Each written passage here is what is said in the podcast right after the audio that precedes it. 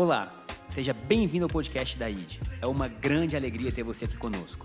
Que essa mensagem, onde nós compartilhamos o Evangelho, possa entrar no mais profundo do seu coração e gerar mudanças em sua vida.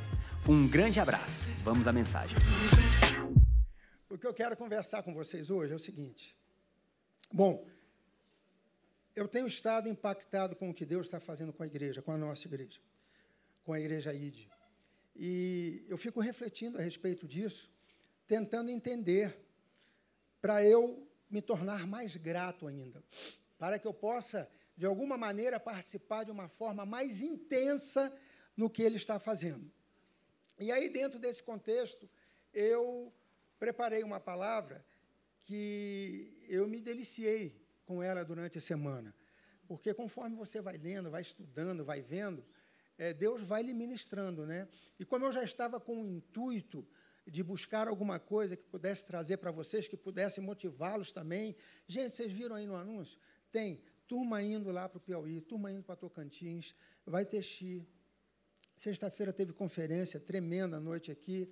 Sábado também, ontem à noite. De manhã, café, nós dois, com testemunhos tremendos. Cara, o ID Kids fazendo ali, Deus está, enfim, pais participando, homens participando no ID Kids. Cara, isso é muito lindo. E aí eu fiquei pensando de que forma é, eu poderia trazer isso para vocês. Então, hoje não vai ser um sermão, ok? Não vai ter aquele esquema de ponto 1, um, agora o ponto 2, agora o ponto 3. Confesso até para vocês que eu fiquei, eu não consegui encontrar o, o tema para botar para a pregação. Mas aí, pensando assim, de repente veio a transformação. Ali está como uma transformação. Não, uma indefinido, né? Ali, mais ou menos. Não, é a transformação. É aquela que Deus faz. É aquela que Deus se move e nos move para que aconteça. Então, partindo daí, eu vou tentar trazer essa reflexão para vocês. E conforme vocês forem percebendo aí, forem se identificando com o que está acontecendo, podem se manifestar, porque uma alma livre se expressa. Amém, queridos? Então, o primeiro versículo que eu quero trazer como base do que nós vamos ler está lá em João capítulo 17, versículo 3, que diz assim: E a vida eterna é esta, dois pontos, que conheçam a ti, o único Deus verdadeiro e a Jesus Cristo a quem enviaste. Essa é a vida eterna. Vamos repetir juntos? Vamos lá? E a vida eterna é esta: que conheçam a ti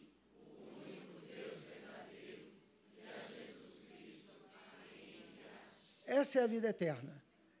É disso que nós precisamos, né? Quando a gente fala, cara, é, como é que eu vou viver isso? Como é que o, o que, é esse negócio de viver a vida eterna? É conhecer a Deus, o único Deus verdadeiro, e a Jesus Cristo, a quem Ele enviou. E com base nisso, eu comecei a pensar na diferença que existe entre, é, naquela época, entre o templo antes de Jesus e o templo, depois de Jesus, o templo era o mesmo. Só que existia um templo que tinha uma dinâmica de acontecimentos antes de Jesus e uma dinâmica de acontecimento depois de Jesus. E aí o que acontece?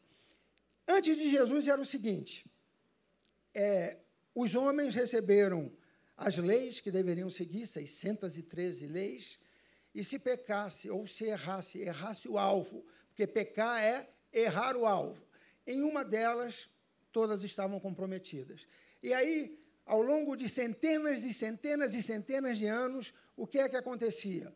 O homem indo para o templo, que virou, na verdade, um lugar de frustração, de vergonha, né? É, por quê? Porque era um lugar de ofertas. Por que um lugar de ofertas? Obviamente, eles eram ministrados também pelos rabis e etc., que tinham lá, né? pelos sacerdotes que falavam, que ministravam no templo, mas, sobretudo, eles iam para oferecer ofertas pelos pecados que eles haviam cometido. Então, por que era um lugar de vergonha, de frustração? Porque a Bíblia orientava como deveria ser o procedimento de acordo com o pecado. Então, se fosse um pecado assim, mais ou menos, levava uma pombinha, uma rolinha, levava um, um efa de farinha, que é uma medida de peso. levava, é, enfim, cordeiro, cabrito. Agora imagina um cara com cabrito nas costas chegando no templo. Neguinho olhava e falava: Ei, agora foi grande, hein, mano? Tu vinha bem, mas dessa vez. Então era um lugar de vergonha. E outro, passava por essa, esse constrangimento e chegava lá e não tinha o que fazer, porque não ia ter perdão dos pecados. Por quê? Ele ia voltar para pecar, ele ia voltar a fazer aquilo que estava errado. Então, dentro desse processo, este era o templo antigo. Ele, é, o templo antigo, perdão, era o templo antes de Jesus. Eles tinham a informação de que Deus havia visitado os hebreus, tirado os hebreus do Egito, que Deus havia feito maravilhas, tinham heróis, heróis da fé, Eliseu, Josué, Davi, Moisés, que foi um grande líder. Enfim, eles sabiam que Deus, quando agia, quando operava, era coisa, eram coisas tremendas. Eles tinham esse conhecimento, só que eles não tinham essa vivência.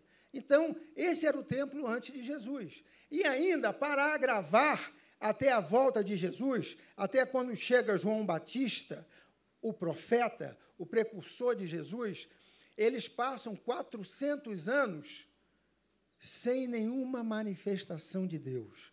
Agora imagina, se quando eles tinham lá com os profetas, com os reis, com os sacerdotes, já era difícil de conduzir a vida, de se relacionar com Deus, imagina 400 anos de silêncio entre os últimos profetas até a chegada de João Batista e a, o, o ministério de Jesus iniciar. Silêncio total.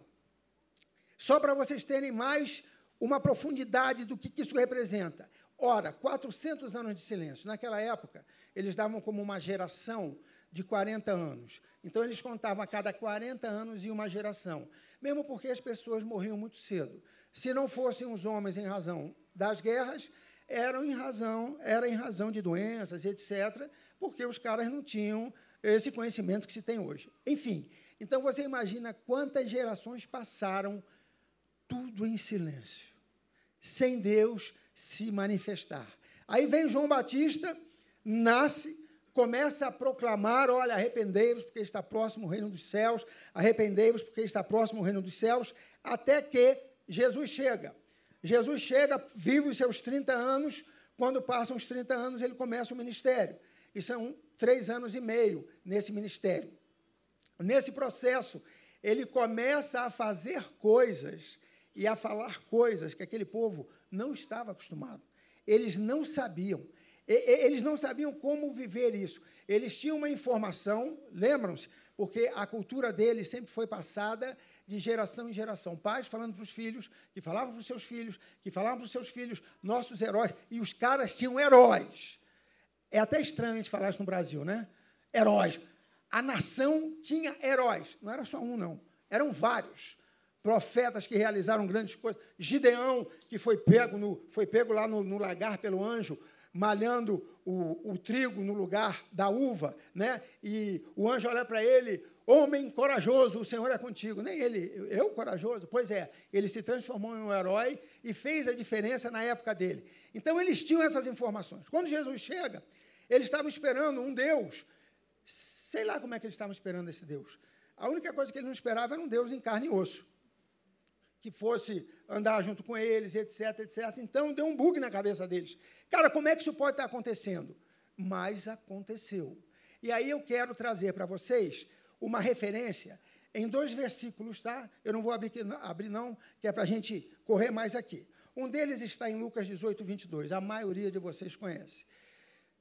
É, fala a respeito de um homem rico esse homem rico vai procurar Jesus e fala assim: Rabi, mestre, bom mestre, é, eu tenho uma pergunta para lhe fazer.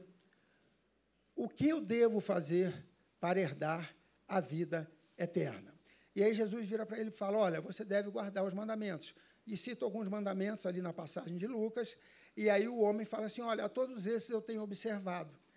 E Jesus então vira para ele e fala assim: Então vai vende tudo que tens, dá aos pobres e segue-me. E aí diz a Bíblia que ele ficou entristecido porque ele era um homem muito rico e acabou que não seguiu a Jesus. Mas tirando essa coisa, se deveria vender tudo ou não, o que eu quero trazer aqui e quero dar ênfase é o seguinte: quando ele fala assim, o que devo fazer para herdar a salvação? Na verdade, lembrem-se que no templo, antes de Jesus, todos aqueles processos e rituais era para, eram para que os homens pudessem se reconectar com Deus. E aí ele começa a ver Jesus fazendo maravilhas. Ele fala: Bom, eu vou lá, eu vou lá. E chegou com o coração e falou: Olha, o que eu devo fazer? E aí Jesus fala, em outras palavras, o versículo que nós lemos: A vida eterna é esta, que conheçam a Ti, o único e verdadeiro Deus, e a Jesus Cristo a quem Tu enviaste. Essa é a vida eterna. Então, quando Jesus fala assim, olha, vai, vende tudo que tens, entrega aos pobres, porque aí tu terás um tesouro nos céus, e vem e segue-me. Na verdade, no momento em que aquele homem começasse a seguir Jesus, ele teria o maior tesouro, que é a vida eterna, que ele estava procurando, que era Jesus. Ele ia conhecer Jesus. Então, isso, eu fiquei, cara, olha só, antes de Jesus ir para a cruz. Então, Jesus veio para cumprir a lei. Jesus não veio para revogar a lei. Está escrito: eu vim para cumprir. Já que nenhum de vocês deu conta, eu vim para derrubar a parede de inimizade que havia entre os homens e Deus, que eram os nossos pecados, isso nos afastava de Deus. Eu vim demolir essa parede. E aí, aquele homem passou por essa situação. Passando o tempo, só para vocês terem ideia, passa o tempo, nós vamos lá para Atos, mas eu ainda não estou em Atos, não. Eu vou voltar para o início de Atos. Mas tem uma passagem interessante em Atos que fala assim: quando é, Paulo e Silas estavam andando e pregando o evangelho, falando, muitas pessoas o seguiam, e apareceu uma jovem adivinhadora, tinha um espírito de adivinhação. É como é, relata a Bíblia. E ela ia atrás dele. Olha, vocês precisam prestar atenção nesses homens, porque eles foram enviados pelo Deus vivo, plá, plá, plá, plá, plá, plá. O primeiro dia, o segundo dia, o terceiro dia, sexto dia, sei lá quantos dias se passaram. E a Bíblia fala que chegou numa hora que Paulo vira para ela e fala: O Senhor te repreenda, sai dela. O que, que aconteceu? Saiu. Mas ao sair o espírito de adivinhação daquela jovem, que começou a segui-los e a desfrutar daquilo que, ele, que eles falavam, que estavam pregando, os senhores daquela jovem, que tinham renda, lucro, a partir do, do que ela fazia, que era adivinhar coisas, vão ao sacerdote e falam: Ó, oh, os caras vieram aqui para nos perturbar. Estão aí falando coisas aí, nananã, nananã, e os sacerdotes, com as autoridades, pegam Silas, pegam Paulo e Silas açoitam Paulo e Silas, batem muito, e depois que eles foram açoitados, eles viram para o, o responsável pela prisão e falam: ó, leva esses dois homens, prenda-os, até que vocês recebam uma outra orientação. E a Bíblia fala o seguinte: que eles estavam açoitados. Agora imagina, meu irmão, açoite não é palmada de papai quando está querendo dar uma disciplininha, não e aquela coisa que a gente pensa, ah, minha mãe dava, jogava havaiana em mim. Não, não é isso não. É açoite, meu irmão. Pegava nas costas, pegava no braço, nas nádegas, nas pernas. Os caras estavam em carne viva, aquele negócio todo. Eles foram levados para o interior da prisão, colocados no tronco, porque aqui o, o carcereiro que ficou responsável falou: rapaz, isso é muita responsabilidade. Vou colocar lá no cárcere interior. Colocou nos troncos, botou, os dois no tronco, e à meia-noite, ambos começam a louvar e a orar a Deus. Agora imagina, imagina o que, que já não tinha acontecido com esses homens. Para açoitados, com os pés no tronco, meia-noite orando e louvando a Deus. E diz a Bíblia que todos os demais presos o ouviam louvando e adorando a Deus. E aí, meu irmão, o que, que acontece quando você de coração entra naquela fiação com Deus, né? As coisas vão estremecer. E aí a Bíblia fala que houve um grande terremoto, as portas se abriram, todos os presos tiveram as cadeias rompidas, e aí o, o, o, carcereiro acorda do sono e vê aquilo e pega a espada e ia tentar contra a vida. Paulo fala: não, não, não faça isso, estamos todos aqui. E aí eu quero ler só esse versículo com vocês, Atos 16, 30. Aí o carcereiro fala para ele assim: O que eu preciso fazer para ser salvo? Lembra de que a maior preocupação, o maior desejo do povo, daquele povo, era ter um relacionamento com Deus. Saiba de uma coisa: todo ser humano, até aquele que é mais resistente, e não brigue com ele por ser mais resistente, não. Tudo tem seu tempo, seu momento. Todo ser humano tem um DNA, tem um cromossomo que está escrito assim, Deus. Esse está escrito, sou eu que estou falando, tá, querido? Está na Bíblia, não. Mas, de qualquer maneira, se quiser ver se está na Bíblia, começa em Gênesis, vai até Apocalipse. Está escrito assim, Deus. E esse cromossomo, esse, essa informação no nosso DNA, ela só acontece quando nós temos uma experiência, nos entregamos para Jesus. E aí isso começa a acontecer. Por isso, Paulo e Silas você lê, você fala, cara, quando é que eu ia fazer isso? Né? Imagina. E aí eles saem e falam assim para o carcereiro. Eles falam assim para o carcereiro.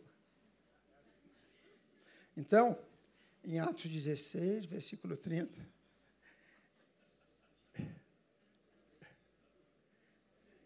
Eu quero ler com vocês, senão eu poderia repetir, mas eu não quero perder nenhuma vírgula, eu vou conseguir. Então vamos lá, eu vou ler para vocês. Vamos lá. Diz assim, não diz nada, deixa eu abrir minha Bíblia. Atos 16. Faz um favor, Ângela. Olha o tempo que eu dei para você, hein, Tatá. Obrigado, Tatá. Depois, trazendo-os para fora, de Senhores, que devo fazer para que seja salvo? Versículo 31. Eles responderam: Lembrem-se do homem rico. O que, é que Jesus falou? Jesus falou para o homem rico. Agora, olha o que eles falam para o carcereiro: Creia no Senhor Jesus e você será salvo. Você e toda a sua casa. Meu irmão, você entendeu a bênção que está sobre a sua vida? Quando a gente se aproxima de Deus, não vai ser só a gente, não. É você e a sua casa. Mas quem vai fazer a obra é Deus. É Deus. Você só precisa ser o exemplo de quem está vivendo Jesus. Então, essa fala aqui é naquele momento em que, nesse caso aqui, Jesus já havia ido à cruz, entregue o seu espírito, retomado de novo, né? E a igreja apareceu. Então, eu quero só que vocês entendam o que estava acontecendo. Um homem apareceu para conversar com Jesus, Jesus falou: Olha, você tem que cumprir os mandamentos. Né? Mas, quando viu que aquele homem tinha aquele coração e tinha feito tudo que já precisava, ele só precisava seguir a Jesus, e ele não conseguiu. Aqui, os caras não precisam fazer nada, só precisa crer. Creia, que aí a sua casa também será salva. Amém? Então, vamos lá. Aí eu quero cair no como viviam os convertidos. E aí que eu quero chamar a atenção, porque é o que eu penso, cara, você. Olha só, a gente vem para cá todo domingo. Esses dias eu estava falando com o Gabriel. Gabriel estava voltando de carro com ele depois de uma pregação. E ele falou: pai, cara, tu assiste todos os cultos, os três cultos. Muito obrigado. Falei, não precisa agradecer, não, porque no terceiro culto eu já estou viajando com o Espírito Santo eu já sei qual é a palavra, né? Então eu falo, papai, ministra o meu coração, me revela, traz novidade, traz aquilo que eu preciso e tal, mas estou sempre ligado na palavra também. Mas eu fiquei pensando, falei, cara, todo domingo para mim é o seguinte, eu vou para a igreja, porque eu tenho alegria de estar aqui. Eu gosto, eu gosto. Eu, eu, cara, eu sou, eu sou ministrado, eu, eu me envolvo, eu fico vendo a mudança. É, às vezes as pessoas chegam aqui, é natural. É, com os desafios da vida, a pessoa chega assim, mais sisudo, preocupada, né? E daqui a pouco você passa por ela, dali a três, quatro, cinco, seis semanas, e aí, bom dia, a pessoa lhe dá um sorriso que quase tu cai. Você fala, meu Deus, que sorriso maravilhoso é esse, cara? A pessoa está liberta, meu irmão. A pessoa está cheia da glória de Cristo. Aí tu quase vai lá de novo e fala, dá outro bom dia, bom dia, meu irmão. Entende? Então é isso. A gente tem um desejo de viver isso. É por isso que nós viemos para cá. É por isso que muitas vezes as pessoas não entendem. Cara, mas tu vai na igreja de novo? Vou. Mas tu não foi domingo passado? Fui. E estou doido para ir nesse domingo de novo. Por quê? Porque é uma vivência, é uma experiência, é algo que a gente não consegue nem falar como é que acontece. Então vamos lá. Igreja. Atos dos Apóstolos. Deixa eu só fazer um adendo. Para vocês também que estão nos ouvindo aqui. Eu vou usar a igreja de Atos dos Apóstolos, mas a igreja hoje, do Senhor Jesus Cristo, ela tem que pegar a igreja que está relatada na Bíblia, né? descrita ali na Bíblia, como uma referência. Nós jamais seremos a igreja de Atos. Glória a Deus por isso. Mas ali existem referências e até é, é, princípios que são eternos, que vão alcançar todos aqueles que creram no Senhor Jesus. Mas eu quero trazer, porque é mais ou menos aquilo que a gente vive. Olha só, então o que acontece? É, primeiro capítulo de Atos, nós vemos os doze apóstolos sendo é, novamente completos com o número 12, né? eram 12 apóstolos, e eles recebem a orientação de Jesus, passam, se liga aí, olha só, eles passam 40 dias sendo ministrados por Jesus. E Jesus ressurreto. Jesus havia ido à cruz, havia ressuscitado, os encontrou e ministrou a eles durante 40 dias. Agora imagine o seguinte: 40 dias, lembrem-se dos 400 anos de silêncio, lembrem-se da cultura que eles tinham, como se relacionar com Deus, 40 dias falando com Jesus. Jesus era aquele que entrava passando pela parede.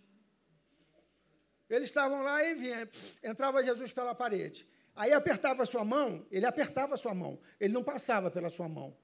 E aí sentava, vamos comer um peixinho? Ele comia um peixinho. E aí você pensa, porque quando você lê a Bíblia, você tem que mergulhar, meu irmão. Onde ficava o peixinho se ele tinha passado pela parede? Como é que o peixinho saía de dentro dele se ele aparecia nos momentos mais. Cara, não tem lógica, meu irmão. Não tem lógica. Se para a gente pensando hoje, a gente já fica, cara, devia ser muito estranho. Imagina aqueles apóstolos. Vamos comer? Vamos. Eles deviam ficar tudo assim constrangidos. Vamos. Vamos ver Jesus comendo. E Jesus, ó, eles, cara, então eles viveram isso, 40 dias.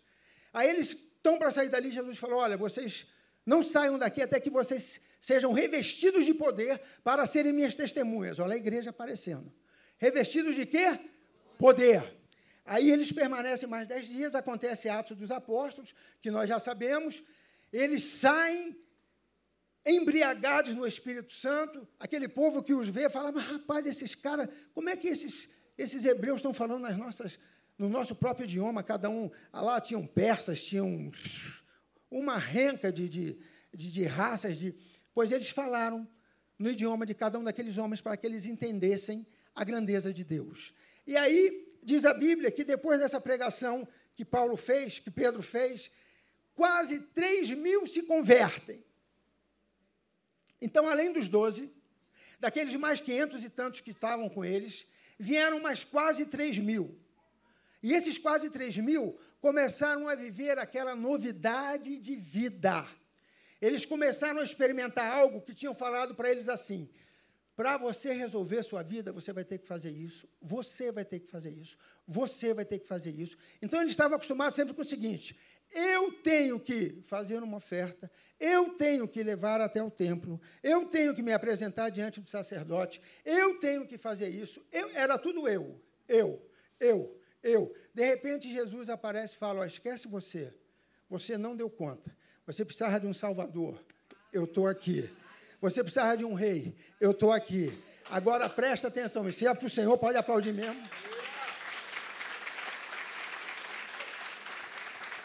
E aí aquele povo começa a ter uma experiência de viver igreja. E viver igreja em um templo, que a maioria das pessoas tinham ainda como cultura aquele entendimento antigo. E eles começam a se reunir para falar de quem? De Deus, de Jesus. A gente vem aqui para quê? Para falar de Jesus. Quando você fala de Jesus, você pode tomar café da manhã com alguém falando de Jesus. Você pode almoçar falando de Jesus. Não vai ficar uma conversa enfadonha. Você pode conversar com outro de tarde, tomar um cafezinho das quatro, falando de Jesus. Se for jantar, coma coisa boa, né? Para poder dormir mais. Fale de Jesus. Cara, você pode falar de Jesus o dia inteiro e não vai cansar. E era o que eles faziam. Eles se reuniam no templo e de casa em casa. Vamos ler, coloca aí, por favor, Tatá. Atos capítulo. Não erra, não. 41, pronto, Atos. volta um. Não, tá bom aí. Vambora. Não, então tá aqui, volta. 41. Foi mal, Tatá, que tu demorou na guerra, agora também eu tô. Bora. Então, os que aceitaram a palavra de Pedro foram batizados, havendo um acréscimo naquele dia de quase 3 mil pessoas. Começou. Imagina 3 mil pessoas, ninguém sabia nada, queridos. Nada. Você vê alguma identificação quando a gente chega aqui na igreja? Cada um de uma língua, meu irmão, cada um de uma nação, aspas, cada um de uma família. Mas Deus começa a fazer uma obra maravilhosa. Você quer ver uma coisa? A gente chega aqui na igreja, olha, vamos lá, você que é casado, você tem essa experiência. Só em você estar casado, você olha para o seu cônjuge e fala, diferente. Completamente diferente. Um negócio absurdo. Você fala, cara, como é que vai, vai dar certo? Deus. Por quê? Porque o relacionamento entre um homem e uma mulher vem do coração de Deus. A sua família é um projeto de Deus. Se você não colocar Deus no seu projeto, o seu projeto dá errado. Então, quando você começa a viver Deus, vai dar certo. Então a gente vem aqui para a igreja, gente, a gente. E ninguém é parecido com ninguém aqui, graças a Deus. Falei no primeiro culto, imagina seu caso com, com alguém que é igual a mim. Eu não ia, não ia me aguentar. E olha que eu, eu lido bem comigo, eu fico de boa. Se tiver que ficar sozinho em casa, eu fico, me, me divirto comigo mesmo, e aí, Andrezão, tá tudo bem, tudo bem, e tal, canto. Eu gosto quando eu canto, né? Ainda bem. E, cara, sou eu comigo mesmo. Agora, casar com alguém que fosse igual a mim, então assim é a igreja. Sabe quem faz a igreja dar certo? O dono da igreja. O Espírito Santo. E a gente começa a se relacionar. Ah, mas fulano não pensa como eu. É óbvio, querido. Ele não vai pensar. E agradeça a Deus que ele não pensa. Porque senão você não ia nem suportar em amor. Se você visse alguém que é como você, você saía daquela igreja. Você fala, não, deixa essa igreja para ele, eu vou para outra. Então, esse povo começa a viver esse momento maravilhoso, cara, de se amarem, de olhar um para o outro e falar, cara, nós vamos vencer. Está acontecendo algo que nós esperávamos, que nós não sabíamos nem, não sabíamos nem como ia ser, mas está acontecendo. Agora sim, tá, tá, capítulo 2, versículo, como viviam os irmãos. Eles perseveravam na doutrina dos apóstolos. A doutrina dos apóstolos era essa nova revelação da graça. Eles estavam vivendo isso. Então, eles estavam dentro do conhecimento e da experiência que eles tinham, 40 dias com Jesus, se lembram? Com Jesus ressurreto, a coisa era séria, foi, foi profunda. Então, eles perseveravam na doutrina dos apóstolos e na comunhão, no partir do pão e nas orações. O próximo. Em cada alma havia temor e muitos prodígios e sinais eram feitos por meio dos apóstolos. Gente, aquilo que eles haviam fa ouvido falar, o, olha, Elias fez descer fogo do céu, Josué Cara, Josué, quando faleceu, foram jogar Josué numa cova, eles estavam indo fazer o enterro, né? E aí, quando eles estavam indo fazer o enterro, apareceram os midianitas, que eram um povo inimigo. E aí eles ficaram tão assim, cara, o que, que a gente faz? Com... Joga o corpo de José nesse negócio aí. E tinha lá uns ossos. Ossos. E aí o corpo de, de, de Josué bate sobre os ossos. E aí Josué permanece na tumba e os ossos ganham vida e correm. Então é nesse nível, querido. Quando Deus faz, é nesse nível. A gente fica querendo, cara, não, Deus tem que agir como eu penso. Não vai agir, glória a Deus por isso. Então, deixa o Espírito Santo te usar. Aí eles estão lá, reunidos, conversando, e eles. Tu tirou por quê, Tatá? Tatá, tu me quebra, Tatá. Coloca lá de novo. Em cada. Não, o anterior. E, e, e sinais eram feitos por meio dos apóstolos. Segura aí, não precisa tirar, não por, por meio dos apóstolos. Então, isso aqui eu quero até trazer, que é bom, né, para que vocês entendam. Meu nome é André, estou fazendo igual a Juliana, e eu sou o apóstolo. Porque tem gente que pensa que o apóstolo é o apóstolo. Não, o apóstolo é só uma nomenclatura para aquilo que nós desejamos. Então, muitas vezes, muitas, muitas pessoas já chegaram aqui e falaram assim, e ainda bem que falaram. Olharam para mim falaram assim: rapaz, quando eu cheguei aqui na igreja, esse negócio de apóstolo, eu achei que você fosse meio. Eu falei, olha, eu só não sou bonitão, mas eu sou gente boa pra caramba. É não, obrigado. Obrigado, Ana Olha, Isso é fidelidade. Aleluia. E aí, não, mas, gente, apóstolo não é melhor do que ninguém. Apóstolo no ministério que havia ficado esquecido ao longo de centenas de anos. Qual era? O ministério apostólico. Esse aí, ó, de prodígios e sinais. Eles eram feitos por meio dos apóstolos. Dos apóstolos significa o seguinte: era um ministério. E eles eram usados. E quando fala em apóstolo, apostolado, inclusive quando eu fui ordenado apóstolo em 2007, nós nos reunimos para falar sobre isso. A primeira coisa que eu falei quando falaram, ó, oh, nós vamos fazer um grupo de pastores e para ordenar os apóstolos, eu procurei a porta de saída. Falei, cara, deixa eu sair fora disso aqui, que esses caras estão loucos. Que negócio de apóstolo e tal. Aí me, me ministraram, falaram, é um ministério que ficou esquecido. Em Efésios fala de cinco ministérios. Quais são? Ministério apostólico, profético, evangelista, pastor, pastoral e mestre. Então, são ministérios que edificam a igreja. E esses sinais é para acontecer naqueles locais que creem que o ministério apostólico é para ser vivido. Então, não é questão de, de, de, de, Não é, cara, eu sou apóstolo primeiro Dan. Aí vem outro, meu apostolado, é faixa vermelha com quatro labaredinhas brancas aqui, ó. Não é nada disso. Não é nada disso. Nós não somos nada. Lembram-se, lá no Velho Testamento, eu, eu, eu. O Novo Testamento é ele, ele, ele, ele, ele. E acabou. Glória a Deus. Vamos datar? Em cada, em cada alma havia temor e muitos prodígios. Versículo. Todos os que criam estavam juntos e tinham tudo em comum. Pula, 46, por favor. Diariamente perseveravam unânimes no.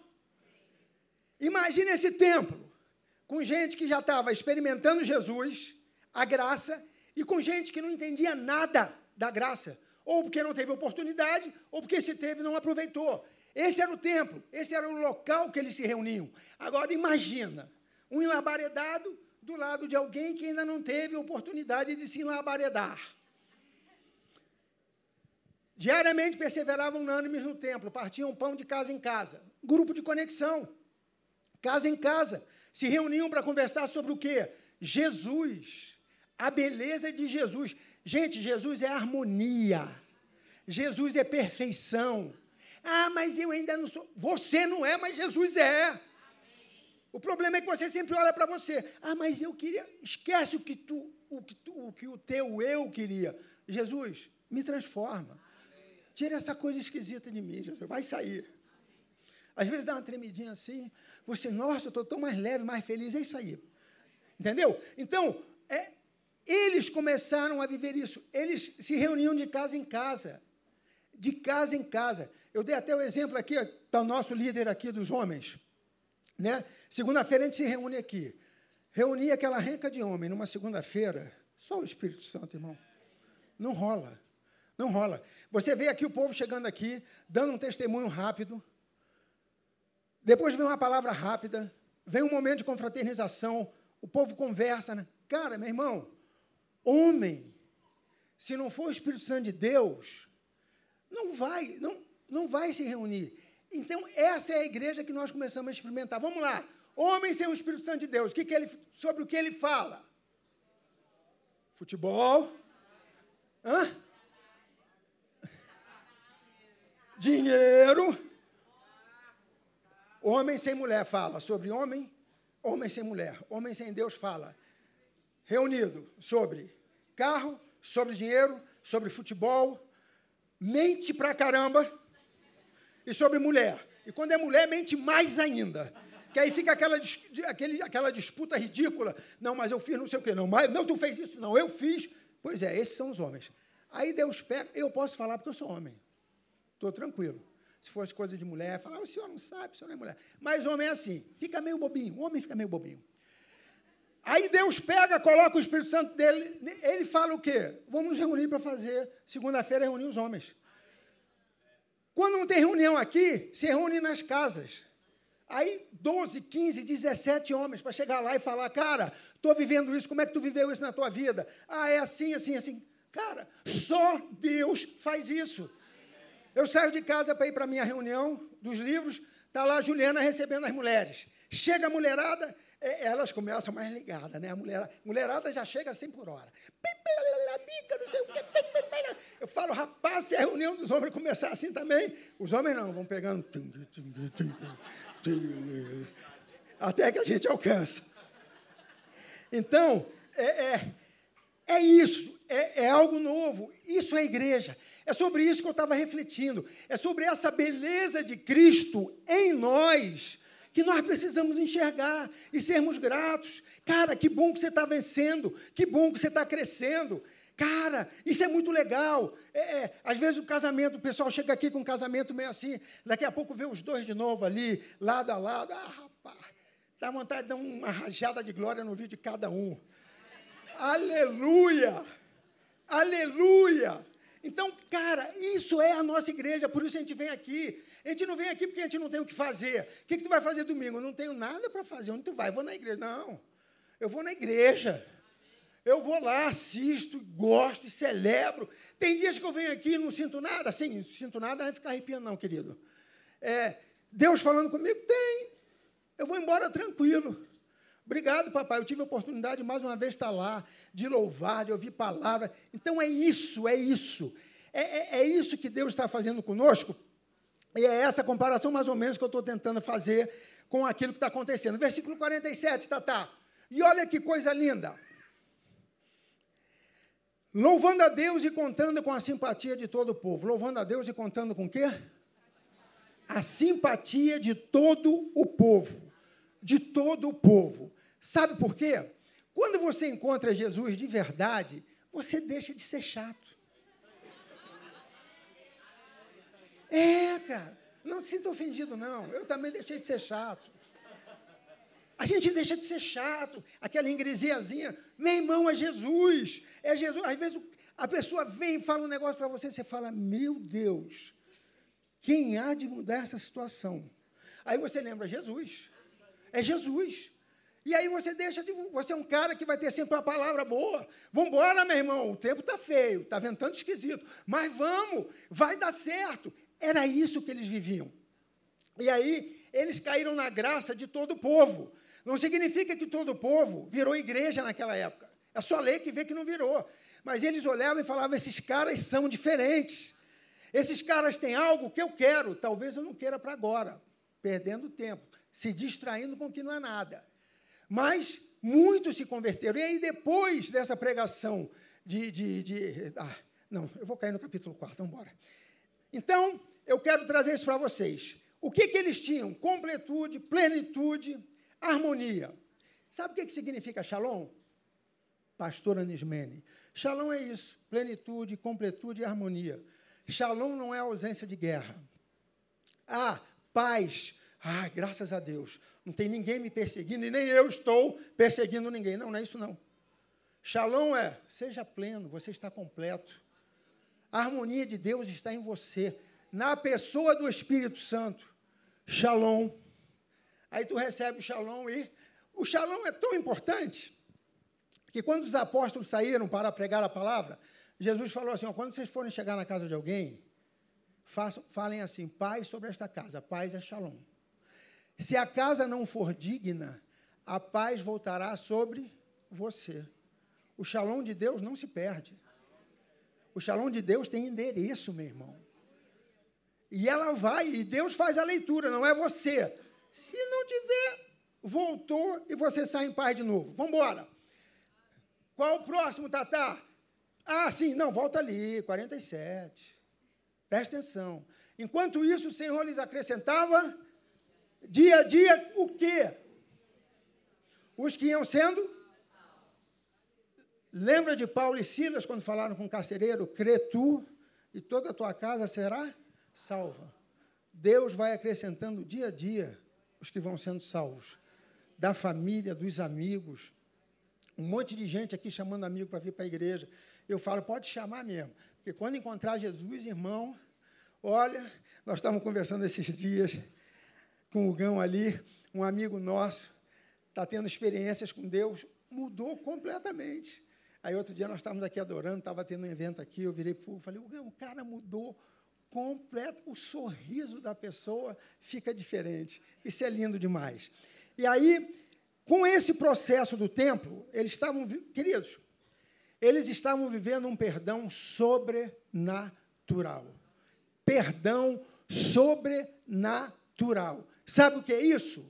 Nem eu sei. Eu sei que a gente tem que desfrutar. A gente não consegue. Esse, o que é um perdão sobrenatural? É você se sentir perdoado. E não, vamos lá. Vamos lá. Deixa eu voltar. Deixa eu olhar para as câmeras.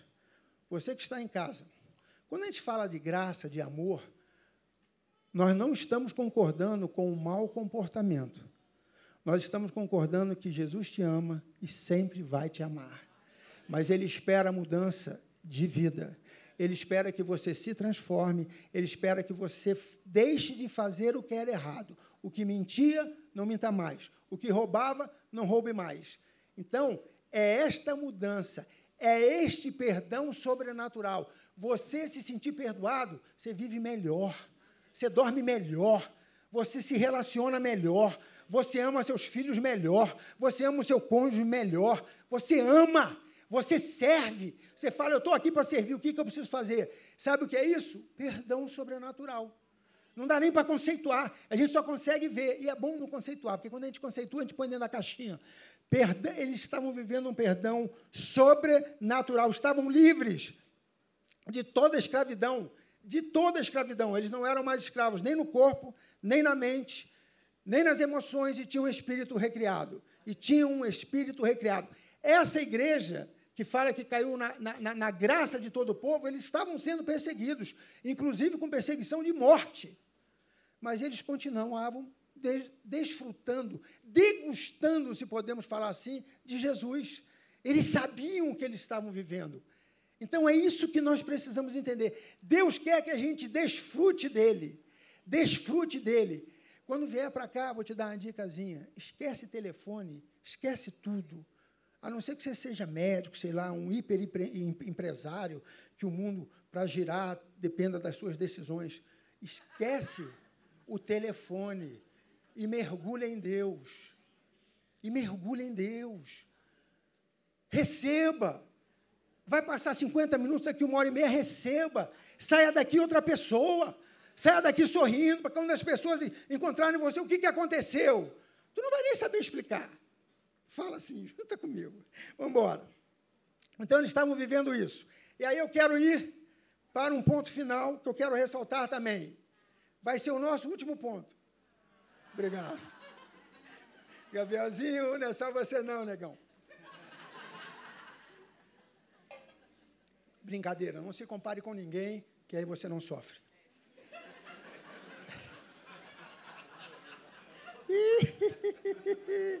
Ah, hoje eu estou inspirado, vambora. Vambora.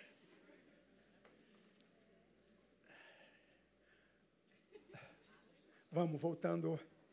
Então, o que, que acontece? Essa igreja está vivendo isso aí e os caras estão completamente transformados, aqueles que tiveram a experiência com Jesus.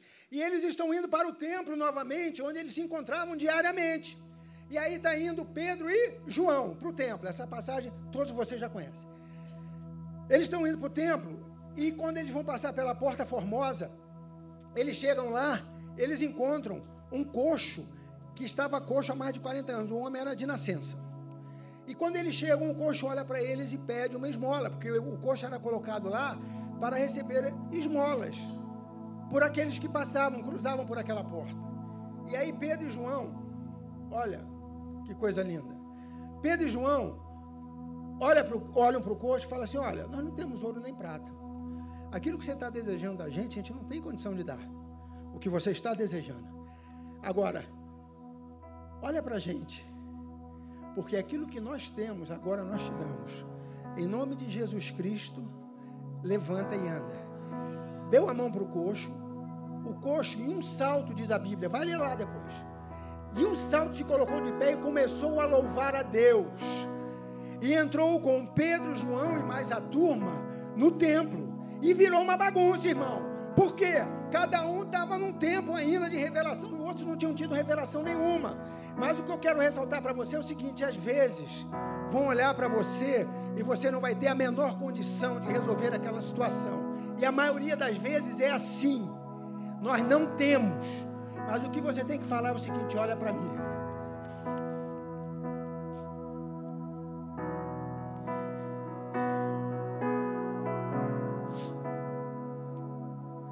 A gente não acredita em mudanças. Jesus, ele é a mudança. Olha para mim, se ele mudou a minha vida, ele vai mudar a tua. Se ele abençoou a minha família, ele vai abençoar a tua. Ninguém é melhor do que ninguém. Ah, mas eu tive essa dificuldade no passado, eu não vi como você. Esquece. Não se compare, olhe para ele. Ele vai mudar a sua vida. E aí, eles estão lá no, no templo e viram aquela confusão. E sempre aparece aquela pergunta, né? Imagina o coxo pulando. Imagina te pregando aqui agora. Alguém aqui é salvo, não conhecia Jesus, veio aqui arrastado pelo anjo, pelo anjo. Pelo anjo, tá? a gente vai pensar que tem que arrastar alguém para cá, não faço não. Mas tem gente que vai arrastado e nem sabe que está sendo arrastado pelo anjo. Chega no lugar e fala: O que, que eu estou fazendo aqui? Pois é, foi o anjo que te trouxe. Aí o cara recebe a palavra de Deus e começa a pular aqui. Cara, sabe o que a gente vai fazer? Deixa. Te dá uma olhada para ler. Ih, é de Deus. Deixa. Isso que Deus faz quando nós estamos na presença deles. Deixa eu falar uma coisa para vocês. É... Toca a mão. Nós estávamos numa conferência no Rio de Janeiro e o Linhard estava pregando. E aí, até ela está querendo participar, a Silvia. E aí nós estávamos sentados e o, o Fragale estava sentado assim, as perninhas dele tremendo, ó. Aí eu catuquei Gabriel, falei, Gabriel, fica ligado, irmão. Tá na fiação ali, ó. E Linhard pregando e tal, e as perninhas dele, ó. E aí, e o Linhaios crescendo, quer dizer, Linhaios não, o Espírito Santo crescendo, né? Uh! E aí Gabriel já estava também segurando o banco. Falei, calma, que a gente é visitante aqui, irmão. Uma coisa é da casa, fica quieto aí. Ele, mas tu tá sentindo? Eu falei, já senti há muito tempo. Deus está fazendo algo aqui, daqui a pouco o Fragalho levanta e sai correndo pela igreja. A igreja lá é grande, irmão. Ah, mas é um ar cheio da glória. Ah, a igreja fica de pé, eu começo a pular. Falei, cara, é isso que está acontecendo? Sei lá, meu irmão, deixa acontecer. Deixa acontecer. Deixa, celebra, celebra. Vive o que Deus está fazendo. Tudo a gente quer, o que está acontecendo? Deixa Deus fazer. E aí, eles estão lá explicando, Pedro está explicando. E depois dessa pregação de Atos capítulo 4, mais uma explanação, na verdade, ele explana, não prega, mas quando você fala sobre Jesus, você está pregando. Você não precisa ter um microfone, você começa a falar. E ele começou a falar, mais dois mil se converteram. Mais dois mil se converteram. E aí, no meio daquela confusão, o tempo e tal, aí vem aquela pergunta básica: Com que poder? Ou com que autoridade? Em nome de quem vocês fizeram isso? Já reparou quando acontece isso?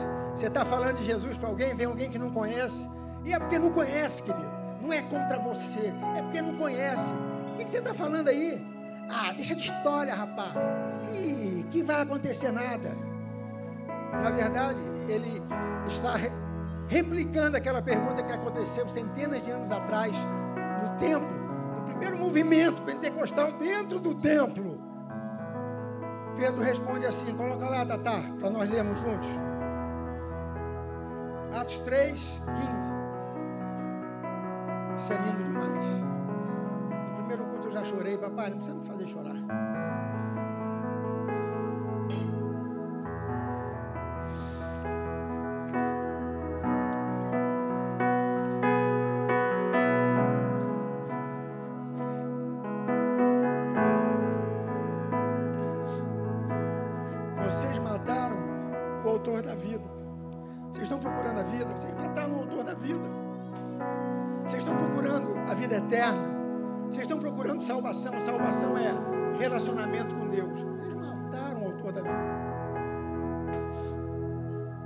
Seguida ele fala assim: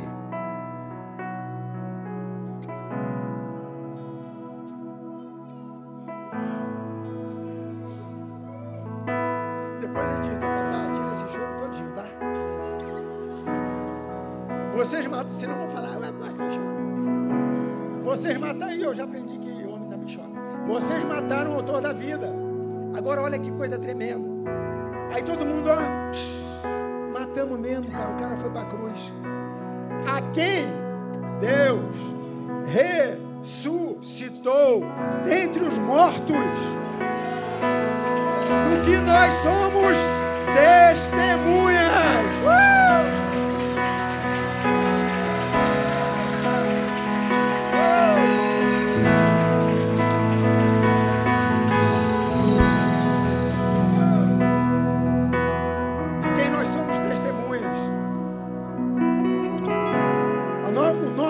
Testemunho é o poder de Deus.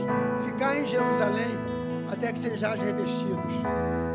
Quando a gente vem para cá para ser revestido, a gente não vem para um encontro social. É óbvio que a gente confraterniza, mas a gente vem para cá para ser revestido, para ter a vida mudada, para ter a vida transformada. Para sair daqui falando, ó, eu conheço a vida eterna. Mas você conhece ou você tem? Eu conheço. E ela mora em mim. Espírito Santo. Ah, é bom demais, gente. É assim que eu vejo a ID. É assim que eu vejo o dia a dia, o que Deus vai nos acrescentando. Eu olho e falo, papai, são todos teus. São todos teus. Que eu simplesmente consiga passar a palavra que você está querendo. Porque a obra não é minha, não é de Gabriel, não é de ninguém que, que possa subir aqui. A obra é de Deus. É de Deus.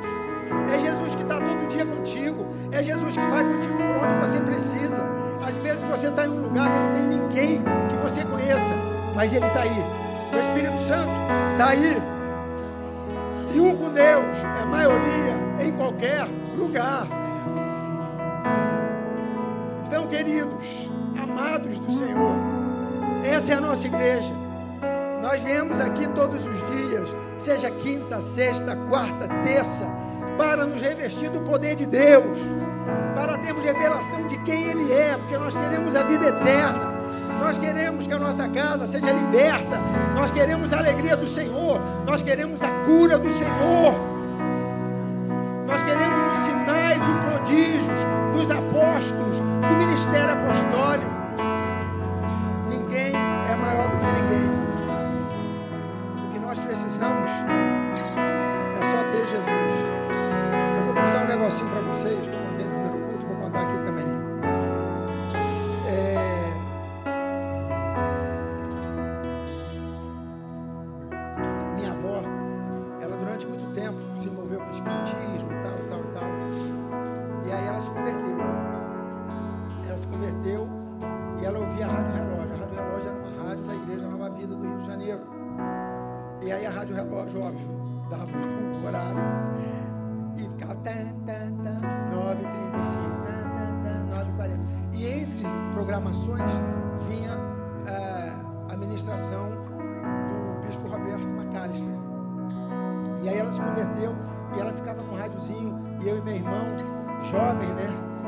achava que sabia tudo, conhecia tudo, né?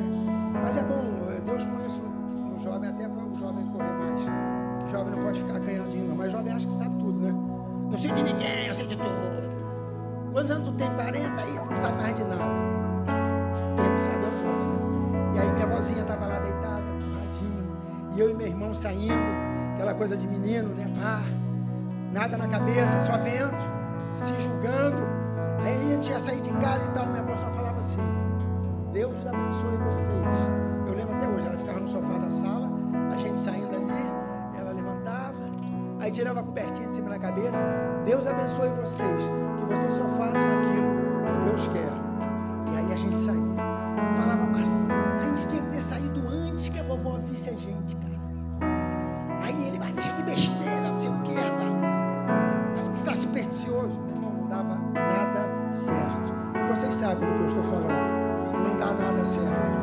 Dava nada certo. A vontade que dava é o seguinte: vamos voltar para casa. Estão perdendo tempo aqui. Pois é. Deus abençoe.